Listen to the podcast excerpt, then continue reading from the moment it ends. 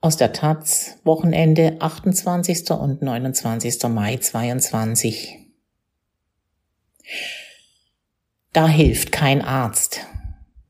In vielen ländlichen Regionen Deutschlands fehlen Hausärztinnen. In den kommenden Jahren wird sich dieser Mangel noch verstärken, da viele Medizinerinnen in den Ruhestand gehen. Mit Stipendien Modellstudiengängen oder einer Landarztquote ohne Einzerabitur versuchen die Bundesländer, die Versorgung zu sichern. Aus Bad Elster Rike Wiemann Hausarzt Dr. Ralf Achim Scheffel ist 76 Jahre alt und arbeitet noch immer Vollzeit. Nicht, weil er nicht gerne in Rente gehen möchte. Das will er sondern weil er keinen Nachfolger für seine Praxis findet. Sieben Jahre sucht er schon danach. Sheffields Praxis befindet sich im sächsischen Bad Elster, einer kleinen Gemeinde mit 3600 Einwohnerinnen ganz im Süden Sachsens an der Grenze zu Tschechien.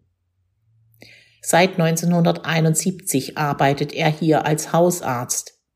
Zu DDR-Zeiten war er in einem Ambulatorium tätig, seit der Wende hat er seine eigene Praxis. Zu seinen Patientinnen, erzählt der Allgemeinmediziner am Telefon, habe er ein enges Verhältnis. Manche kämen schon seit 51 Jahren zu ihm. Ich behandle ganze Familienstämme, Großeltern, Eltern, Kinder und Enkelkinder. Auf der Suche nach einer Nachfolgerin hat Scheffel in den vergangenen sieben Jahren fünf Annoncen in der Ärztezeitung und dem Deutschen Ärzteblatt geschaltet. Auf keine davon hat sich je jemand gemeldet. Außerdem hat er auf Fortbildungen immer wieder stationär tätige Ärztinnen angesprochen, ob sie nicht Lust hätten, sich niederzulassen und seine Praxis zu übernehmen. Einmal hatte ein Arzt Interesse, der ist am Ende aber wieder abgesprungen, so der Mediziner. Natürlich könnte er auch ohne Nachfolgerin in den Ruhestand gehen. Dann müsste er seine Praxis schließen und das kommt für Scheffel nicht in Frage. Er will seine Patientinnen nicht im Stich lassen. In meinen Augen gehört zum Arztberuf eine gewisse Zurückstellung der eigenen Interessen und Bedürfnisse dazu, meint er. So wie Scheffel geht es vielen Landärztinnen in Deutschland. Jedoch können oder wollen nicht alle bis ins hohe Alter weiterarbeiten wie er. Daher müssen immer wieder Praxen schließen. Denn eine Nachfolgerin für eine Hausarztpraxis auf dem Land zu finden, das ist mindestens so schwer wie einen Psychotherapieplatz in der Großstadt. Dafür gibt es vor allem zwei Gründe. Erstens wollen sich immer weniger junge Ärztinnen niederlassen. Sie haben keine Lust auf den bürokratischen Aufwand und arbeiten lieber angestellt, um Beruf, Familie und Freizeit besser vereinbaren zu können. Und zweitens zieht es Nachwuchsmedizinerinnen tendenziell eher in die Stadt als aufs Land. Das ist nicht nur in Sachsen so, sondern bundesweit. Gleichzeitig, und das ist das große Problem, nähern sich immer mehr Hausärztinnen in Deutschland dem Rentenalter. In Sachsen zum Beispiel, wo Landarzt Scheffel arbeitet, sind 30 Prozent der 2600 Hausärztinnen 60 Jahre und älter. 11 Prozent sind über 65. Es ist davon auszugehen, dass ein Großteil dieser Ärztinnen in den nächsten fünf bis sieben Jahren in den Ruhestand gehen wird. Eine düstere Prognose, denn schon heute sind 23 der 48 Regionen in Sachsen von hausärztlicher Unterversorgung bedroht, sechs Regionen gelten bereits als unterversorgt.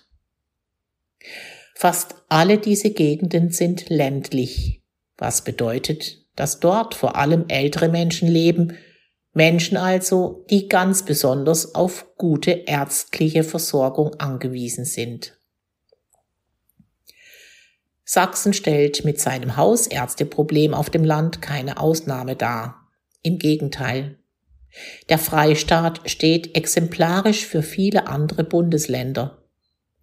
Wie eine Recherche der Taz zeigt, geht in Schleswig-Holstein, Bayern, Brandenburg, Hessen, Sachsen-Anhalt, Rheinland-Pfalz, Nordrhein-Westfalen, Baden-Württemberg und im Saarland bis 2035 voraussichtlich mindestens die Hälfte der heute tätigen Hausärztinnen in Rente.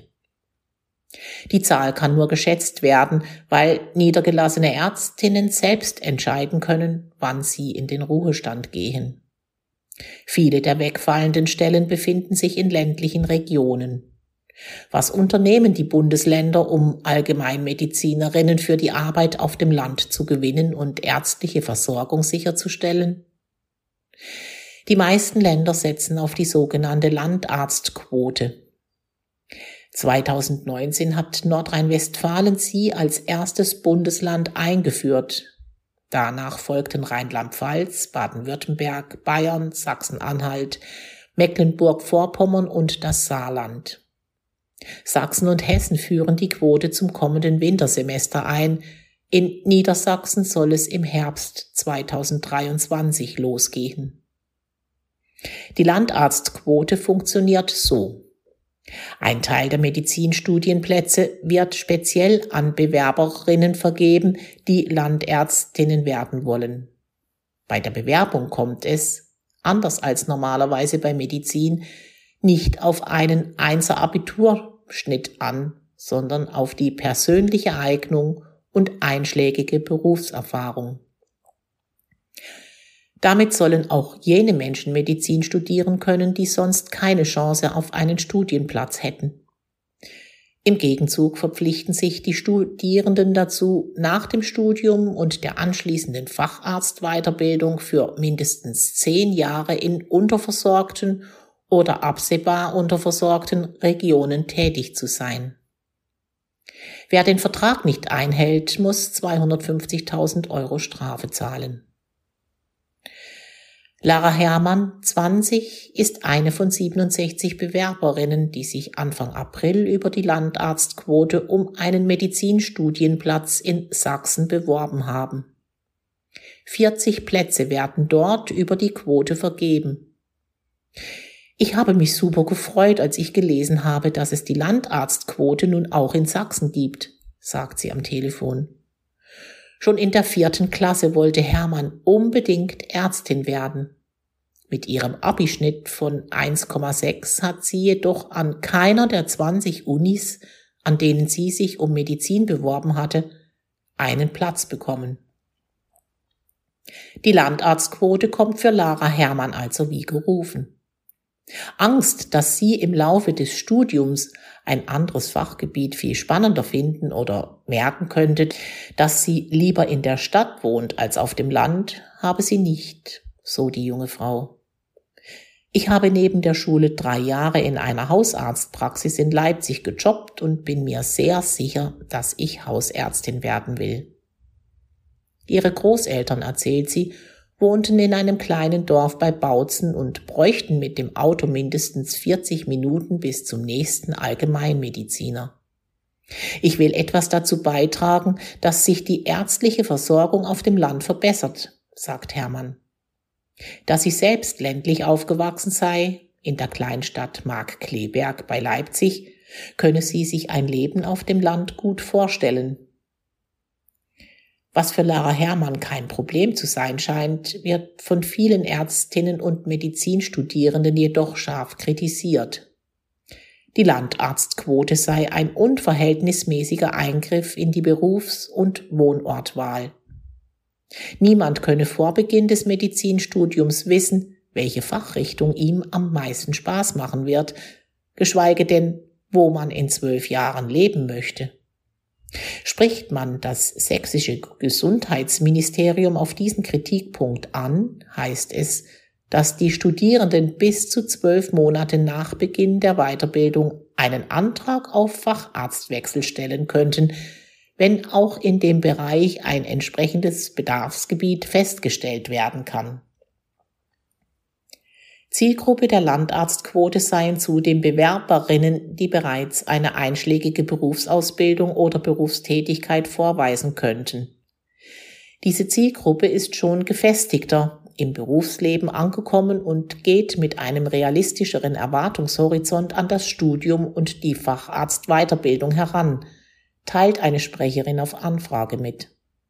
Daher hätten diese Kandidatinnen auch schon eine konkretere Vorstellung vom späteren Lebensort. Schleswig-Holstein ist das einzige Bundesland, das die Landarztquote bislang ablehnt.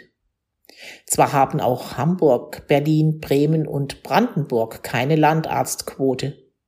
Sie kommt für diese Länder aber auch nicht in Frage, weil Bremen und Brandenburg keine staatlichen Medizinstudiengänge und Berlin und Hamburg weder ländliche Regionen noch einen Mangel an Hausärztinnen haben. Henrik Herrmann, Präsident der Ärztekammer Schleswig-Holstein, bezeichnet die Landarztquote als unangemessen. Ich setze lieber auf Hausärztinnen, die freiwillig und gerne in ländlichen Regionen arbeiten, so Hermann der Taz. Zielführender als Zwang und Geldstrafe sei es, die ländlichen Regionen attraktiver zu machen und die Arbeitsbedingungen vor Ort an die Bedürfnisse junger Allgemeinmedizinerinnen anzupassen. Die junge Generation will lieber in Teams arbeiten, als alleine eine Praxis zu führen, sagt Hermann. Eine gute Lösung seien Gesundheitszentren. Hier arbeiten die Ärztinnen angestellt und mit anderen Gesundheitsberufen zusammen, die delegierbare Aufgaben übernehmen. So haben die Ärztinnen mehr Zeit für die Patientinnen. Darüber hinaus hätten sie kein unternehmerisches Risiko, feste Arbeitszeiten sowie die Möglichkeit, in Teilzeit zu arbeiten, meint Hermann. In Schleswig-Holstein gibt es nach Angaben des Gesundheitsministeriums 114 solcher Gesundheitszentren. Seit 2014 können solche Zentren auch von Schleswig-Holsteins Kommunen eröffnet werden. Um die ärztliche Versorgung auf dem Land zu sichern, setzt die schwarz-grün-gelbe Landesregierung unter anderem auf die Stärkung des Gesundheitsberufs Physician Assistant Physician Assistants nehmen Hausärztinnen Arbeit ab. Sie führen zum Beispiel Vorgespräche mit Patientinnen, erheben die Krankengeschichte, machen Untersuchungen oder Hausbesuche.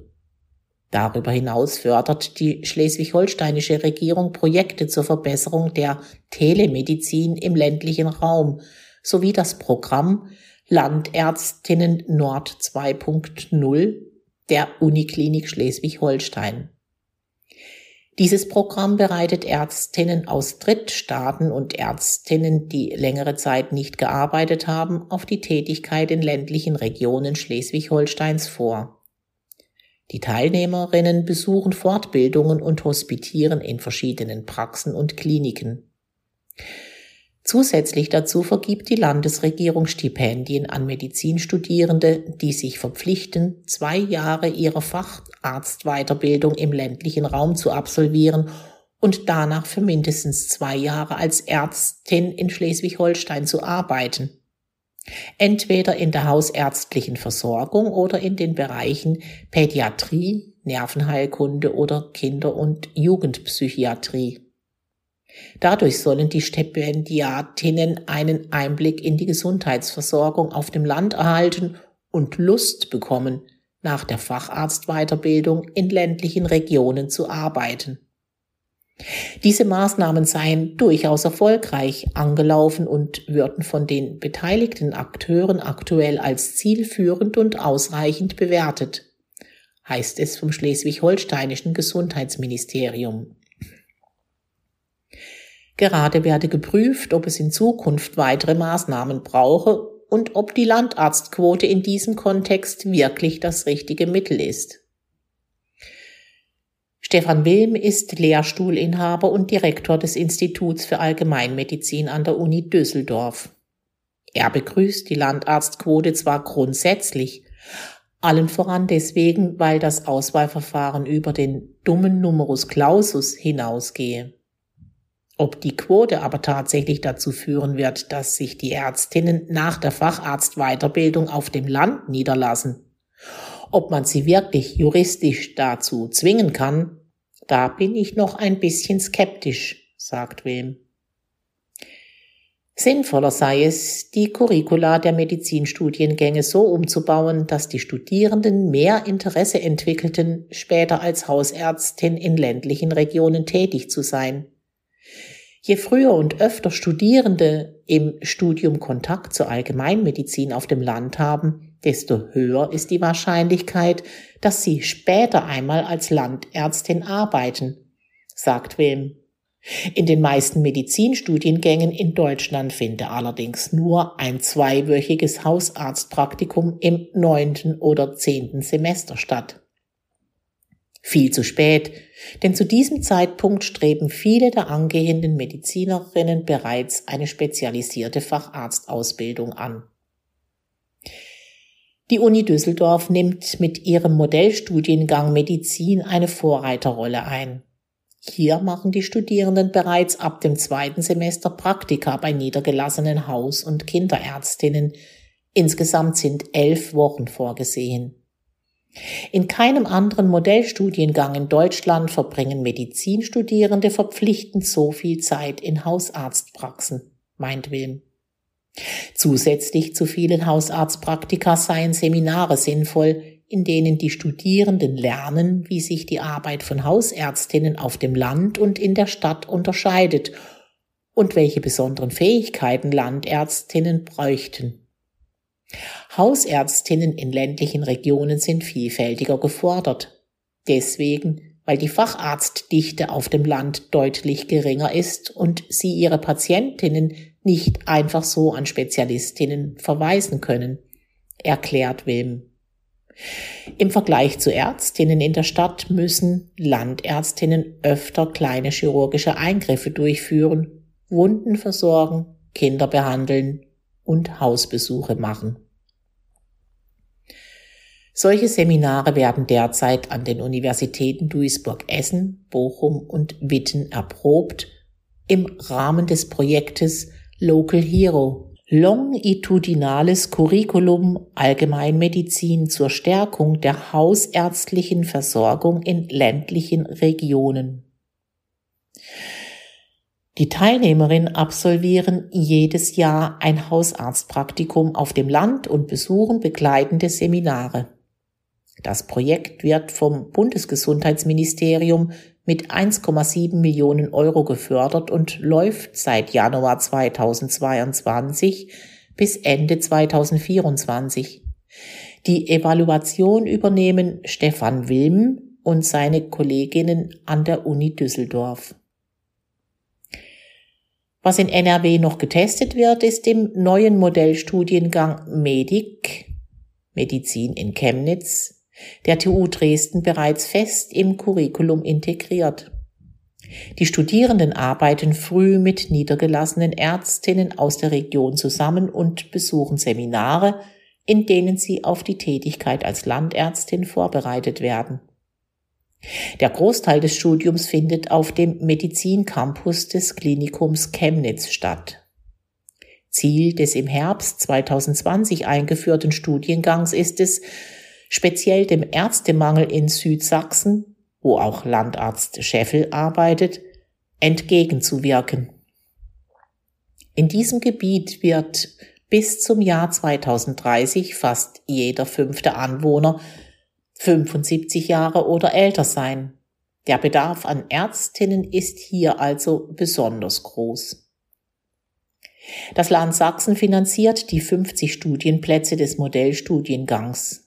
Darüber hinaus übernimmt der Freistaat seit 2020 die Studiengebühren von jährlich 20 Studierenden des deutschsprachigen Studiengangs Humanmedizin an der ungarischen Universität Pesch. Im Gegenzug verpflichten sich die Stipendiatinnen dazu, nach dem Studium eine Weiterbildung zur Fachärztin für Allgemeinmedizin in Sachsen zu machen und anschließend für mindestens fünf Jahre als Hausärztin in unterversorgten Regionen zu arbeiten. Die Landarztquote ist also nur eine von vielen Maßnahmen, die Sachsen ergreift, um Hausärztinnen für die Arbeit auf dem Land zu gewinnen. Das ist auch bei den anderen Bundesländern so. Kein Land setzt allein auf die Landarztquote. Bis die Maßnahmen Wirkung zeigen, ist es für Landarzt Ralf Achim Scheffel vermutlich zu spät. Denn spätestens in drei Jahren dann ist er 80 Jahre alt, möchte Scheffel in Rente gehen.